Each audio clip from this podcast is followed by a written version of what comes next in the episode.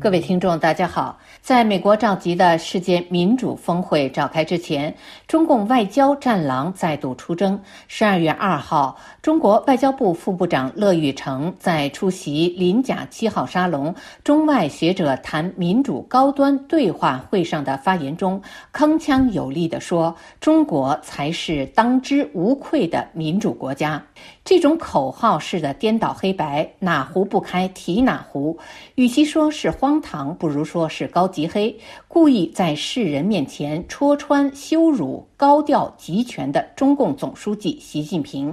所能达到的效果，只能是对习近平一党专政、一人控党的所谓全过程民主模式的吊打与捧杀。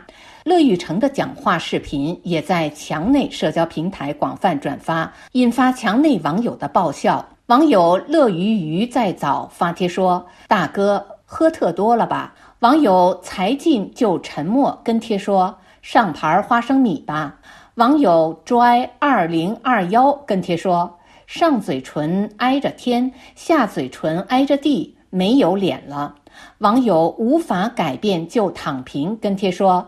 睁眼儿说瞎话，除了朝鲜就是我们了吧？网友 Jack Wang 二零一零跟帖说：“这是一个不让人说话的民主国家。”网友古快链跟帖说：“让说话，只是不保证你说话后的安全。”网友极悲净土零二七零九跟帖说：“这个发言人有问题，居心叵测。”网友曹孟德斯鸠山姆跟帖说：“那是当然的了。”只是把这个事实讲出来，是何居心？当之无愧的事儿，从来不需要刻意表白。网友高谦发帖说：“政府可以限制你批评他，这永远不能称为民主。”本周墙内社交平台关注最多的还是互联网企业大幅裁员问题。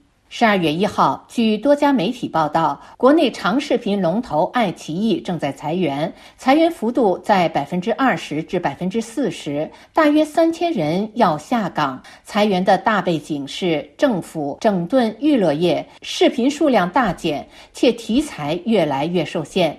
其实，传出裁员消息的互联网企业何止爱奇艺？网友奶茶要减肥发帖说。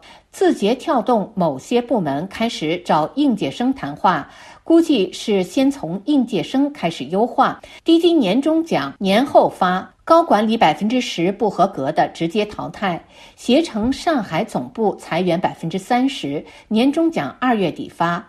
神州优车已经开始裁员，瓜子年底预计裁员百分之三十，租车车后等各个部门裁员比例百分之五十。苏宁北京研发中心裁员，有的部门裁员比例达百分之七十。新浪阅读业务线裁员百分之九十，产品测试审核等部门连锅端。马蜂窝裁员百分之四十，且没有年终奖。唯品会裁员，去哪儿从应届生下手，花式裁员不给赔偿。易信十二月已经开始裁员，门店是重灾区，外包技术被优先砍掉，总体比例百分之二十五。蔚来汽车发薪日调整延后八天，且已经裁员千人。快手、三六零都传出裁员消息，比例不详。字节跳动两个月前已经开始裁员，最大幅度百分之七十。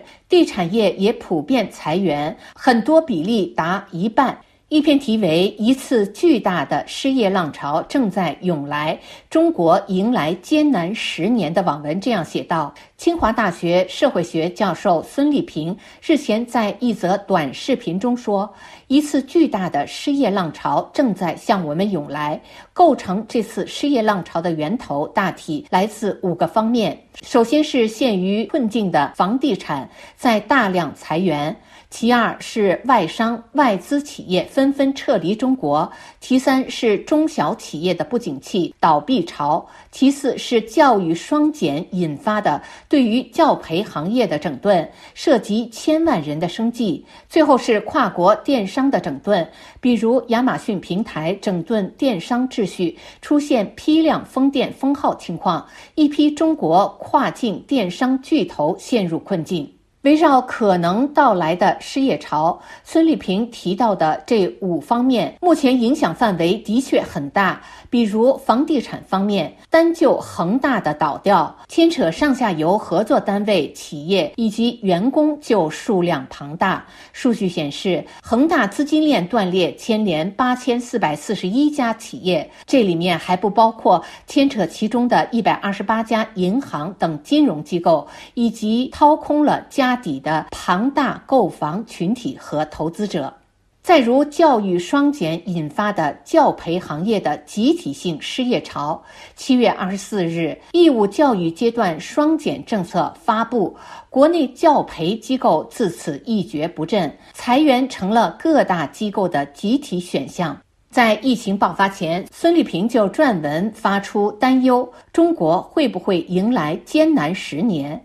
二零一九年，孙立平发表题为《民生不是用来折腾》的文章，文中写道：“芸芸众生的日常生活，衣食住行，真的不是能够随便拿来折腾的东西。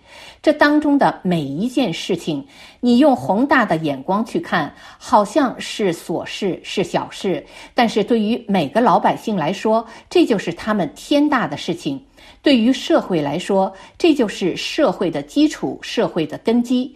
如果老是在这样的问题上折腾，今天这样，明天那样，就等于把一个社会最根本的东西、最基础的东西动摇了。以上是今天的微言微语，我是桑榆。